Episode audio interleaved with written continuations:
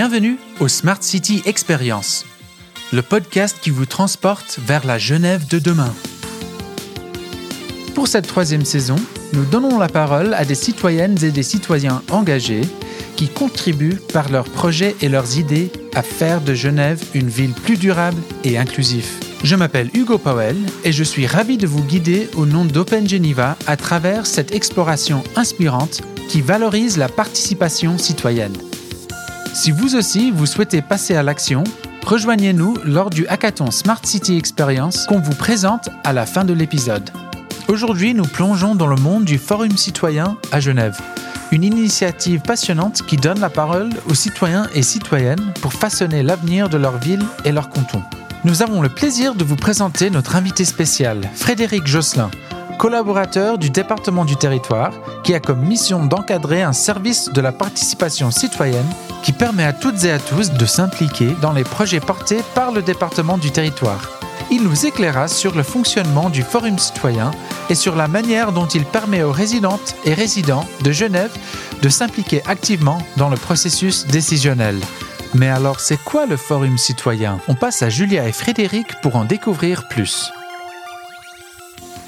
Euh, le Forum citoyen, probablement, je pourrais dire c'est une très belle expérience et une très belle expérimentation. C'est l'idée de mettre en place une démarche participative fondée sur un, on va dire un mini public où en fait on vient constituer un panel de la population. En l'occurrence, là, c'était 30 personnes avec lesquelles on va travailler pendant tout le processus. Donc, il n'y a personne d'autre qui vient pendant cette toute cette euh, élaboration. On a euh, mis en place ce panel donc sur la base d'un tirage au sort construit sur les listes électorales des voix et jeunes voix ayant droit de vote au niveau communal. Et puis, je crois que c'est 3000 personnes qui ont été sollicitées. Il y a plus de 300 personnes qui ont répondu favorablement. Et puis, on a ensuite procéder à un deuxième tirage au sort pour sélectionner 30 personnes qui, au regard des critères qu'on avait choisis, sont représentatifs de la diversité de la population. Dans un autre jargon, on appelle ça des mini-publics. Et puis on a pu ensuite, pendant plusieurs mois, travailler avec ces 30 personnes, disséquer la question qui leur a été adressée et formuler un certain nombre de préconisations. Donc c'est un peu une démarche conséquente, mais qui a l'avantage d'avoir un public qui, euh, qui est homogène pendant toute la, toute la démarche. Et euh, c'est des expérimentations qui avaient déjà eu lieu en Suisse à l'échelle nationale. C'est aussi euh, le Forum citoyen, une sorte de petit frère de ce qui s'était fait sur la Convention citoyenne pour le climat en France, euh, sur lequel peut-être on pourrait revenir, mais qui nous avait très largement inspiré, non pas sur la manière dont ils ont traité les mesures en France, mais sur cette méthodologie qui est en fait quasiment la même. Comment t'en es arrivé à, à travailler sur cette question de participation citoyenne Est-ce que c'est quelque chose qui t'anime depuis longtemps? Est-ce que c'est finalement un processus qui t'a amené à, découvrir ces activités? C'est une très bonne question. Euh, probablement un processus. L'essentiel de mon travail il y a de nombreuses années, c'était de faire converger des acteurs de différents territoires euh, pour des projets communs. Et puis ça a démarré il y a maintenant euh, plus de 18 ans avec ce qu'on appelle aujourd'hui le Grand Genève, qui était en fait d'organiser cette coopération, contribuer à organiser cette coopération transfrontalière, donc faire en sorte que les uns et les autres comprennent un intérêt commun dans cette coopération.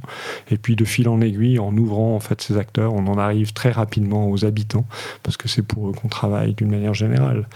Donc euh, voilà, plutôt de fil en aiguille, mais ça fait maintenant un bon nombre d'années. Alors, quelle était cette question complexe?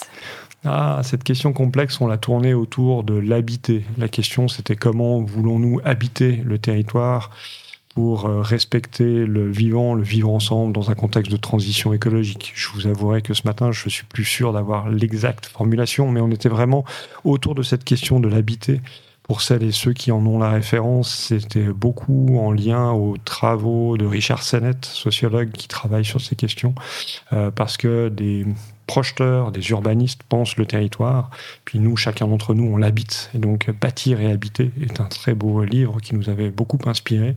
Et c'était vraiment cette question-là, du vivre ensemble, le respect de la nature dans un contexte de transition écologique. On sent bien, on le sait, que ça nécessite de refonder un certain nombre d'orientations. Et c'est cette question d'une complexité euh, qui nous semblait nécessaire d'apporter parce qu'il y a cependant, s'il y a les complexes, des, des propositions concrètes qui peuvent être mises en place sans attendre.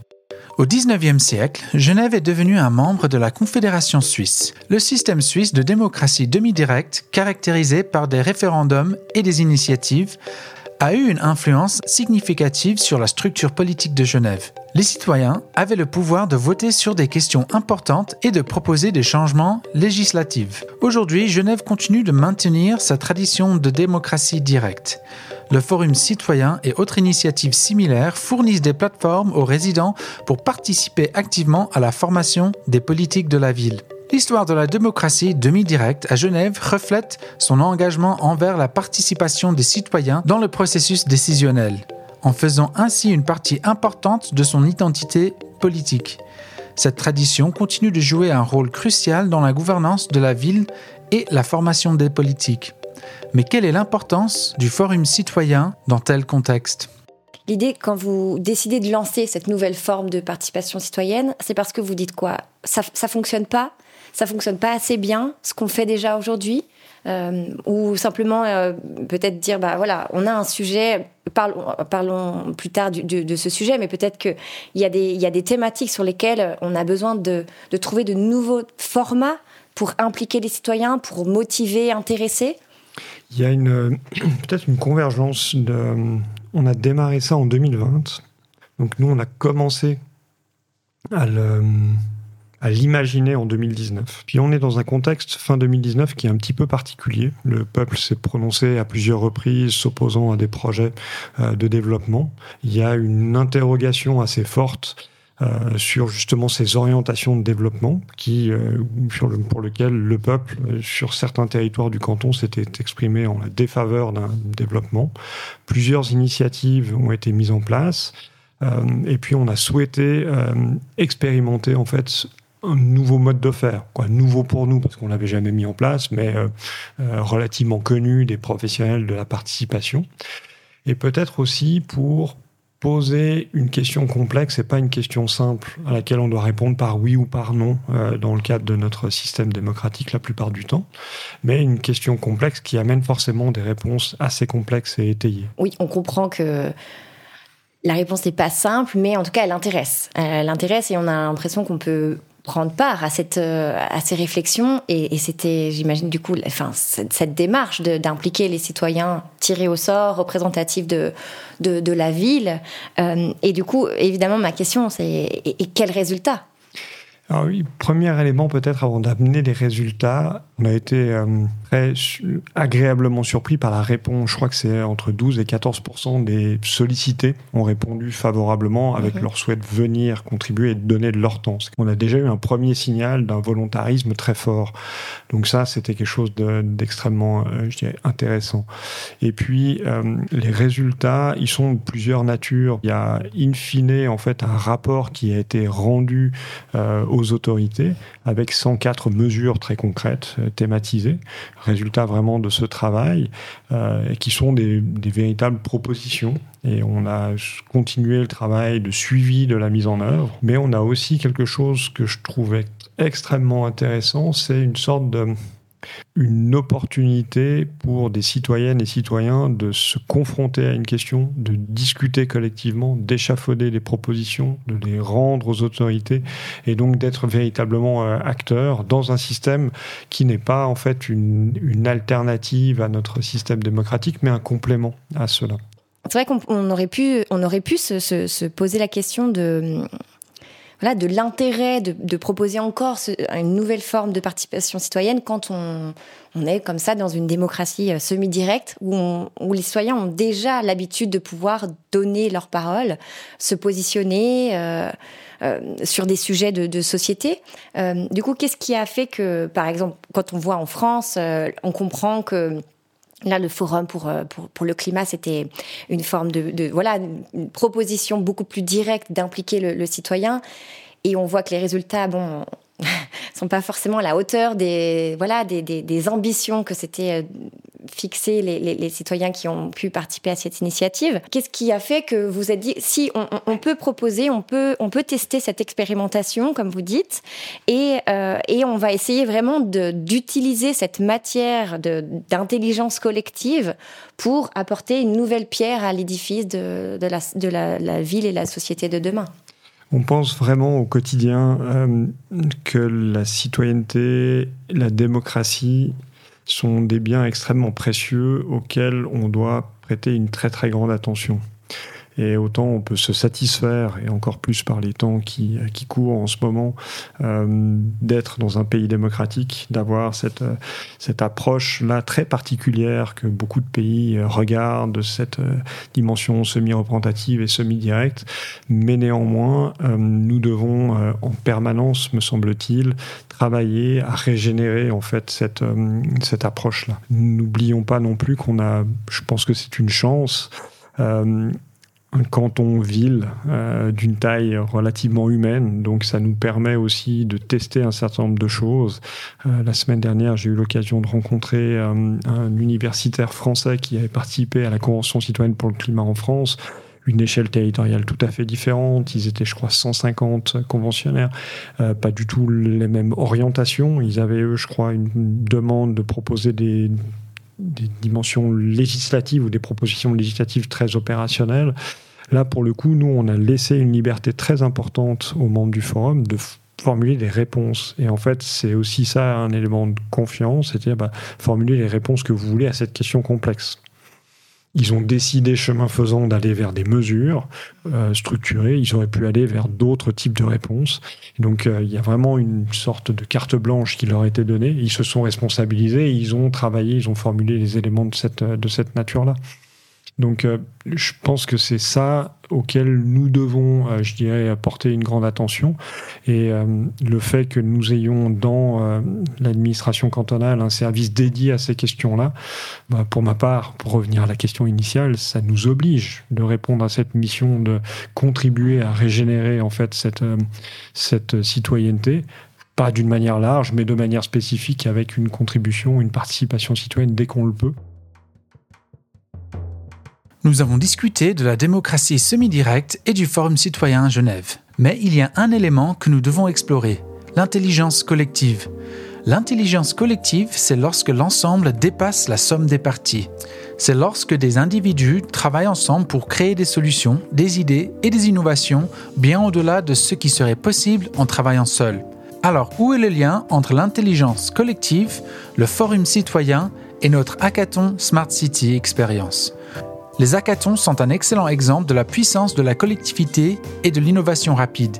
Ils rassemblent des esprits créatifs pour résoudre des problèmes complexes en un temps record. Le Forum citoyen, quant à lui, met en lumière l'importance de la participation citoyenne dans la prise de décision. C'est une manifestation de l'intelligence collective à l'échelle locale où les citoyens unissent leurs voix pour façonner l'avenir de leur communauté.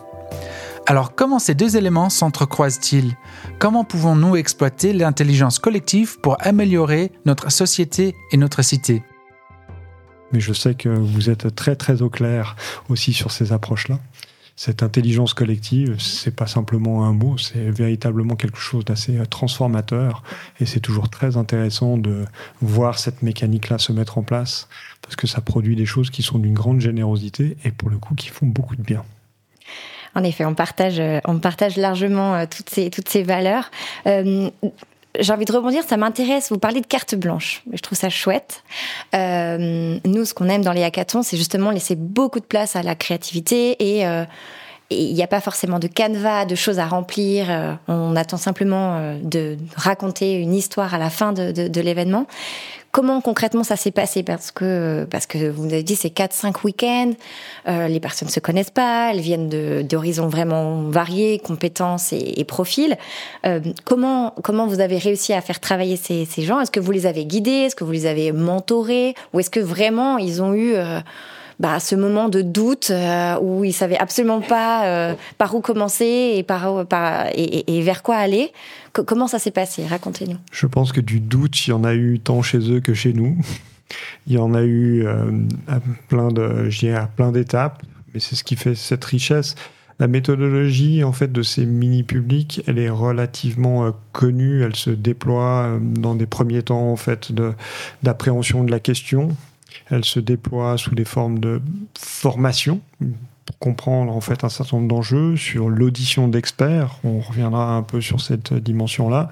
Et puis ensuite de commencer à travailler à formuler des propositions et euh, d'en délibérer pour définir quelles sont en fait les réponses apportées à cette question. Donc il y a des choses qui sont assez, euh, euh, je dirais, euh, connues d'un point de vue méthodologique. Donc ça c'est dans les très grands principes. Une fois qu'on a dit ça, on n'a pas dit grand chose. peut-être que aussi pour donner une, idée de la liberté qui peut être donnée quand on dit bah, formation, quand on dit audition d'experts, il mhm. pourrait nous être rétorqué en disant ok mais vous les avez formés, vous avez choisi des experts, mhm. puis ils ont formulé des réponses.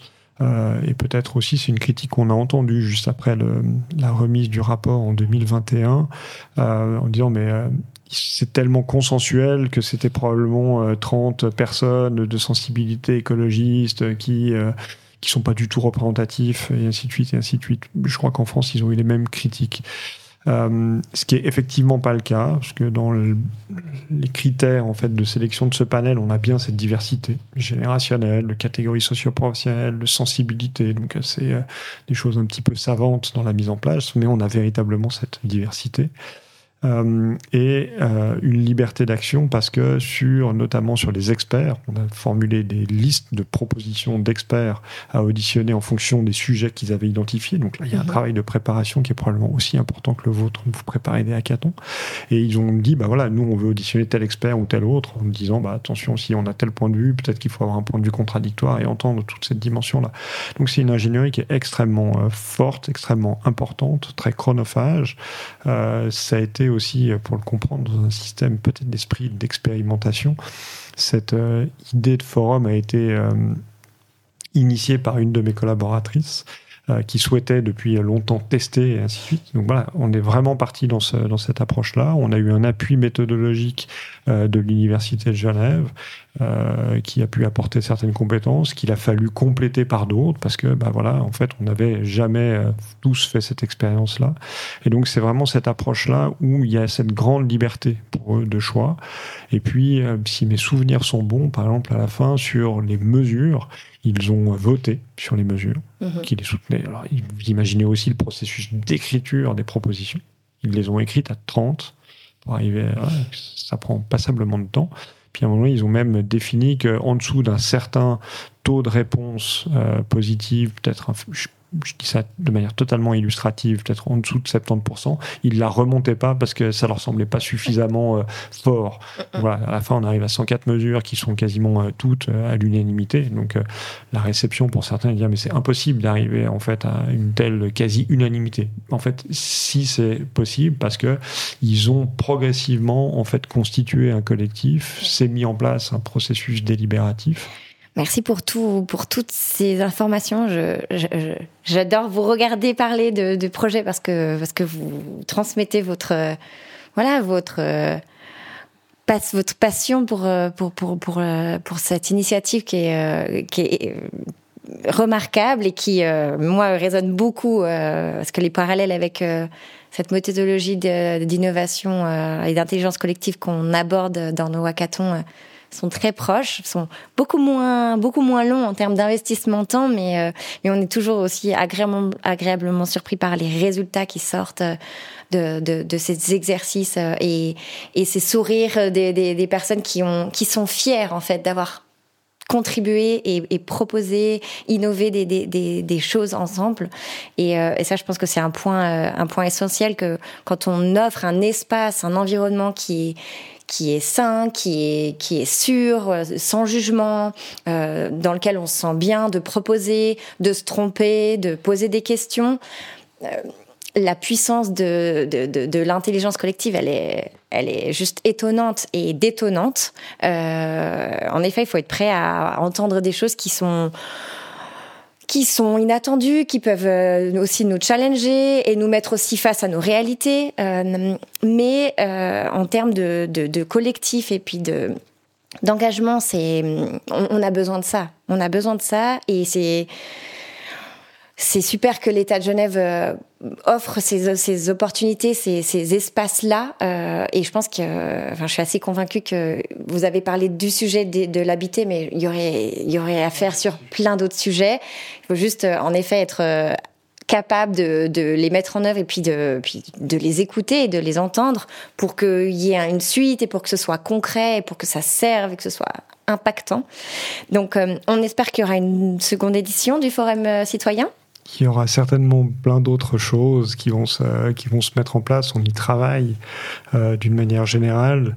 Peut-être que pour rappeler ça aussi, c'est que euh, toutes ces initiatives, comme le Forum citoyen ou d'autres en cours de réflexion, elles sont jamais l'initiative d'une seule personne. Donc en tout cas, si, euh, si je prends vos remerciements, c'est surtout pour les distribuer immédiatement à tous ceux qui travaillent à ces questions-là, puisque ça serait totalement euh, erroné de penser que ce n'est que toujours l'œuvre d'une personne, bien au contraire.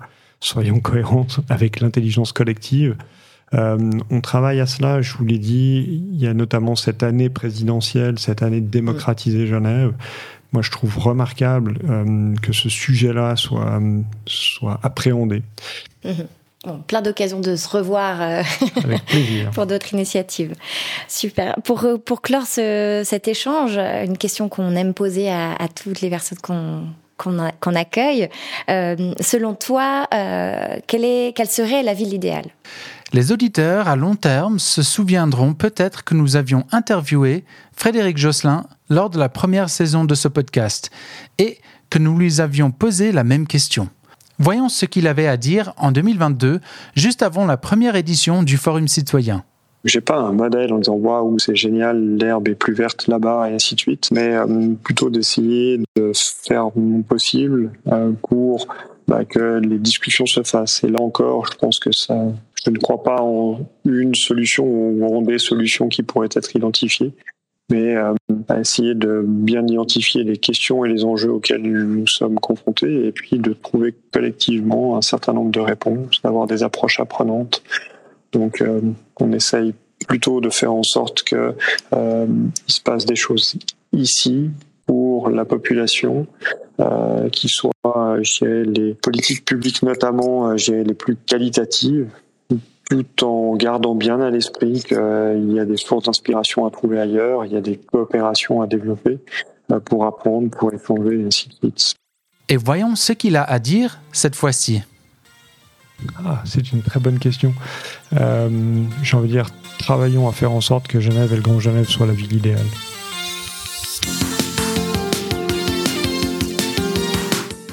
Merci pour votre écoute. Dans le prochain épisode, nous ferons la découverte de l'association des Bains des Paquis, née d'un mouvement citoyen radical déterminé à sauvegarder le trésor que représentent les Bains des Paquis pour Genève. Notez dans vos agendas. Rejoignez-nous au hackathon Smart City Experience les 24 et 25 novembre 2023 sur le campus de la Haute École de gestion de Genève à Carouge. C'est l'occasion de vous impliquer activement dans la construction d'une ville plus durable et inclusive. Plus d'informations sur opengeneva.org et les réseaux sociaux. Le Smart City Experience podcast est produit en collaboration avec Powell Media, start-up genevoise à taille humaine qui a pour objectif de réaliser des podcasts à impact social et communautaire. Ne manquez pas notre prochain rendez-vous qui aura lieu dans une semaine. En attendant, vous pouvez plonger dans la deuxième saison du podcast Smart City Experience où nous avons eu le privilège d'échanger avec des personnalités et des projets inspirantes. À la prochaine!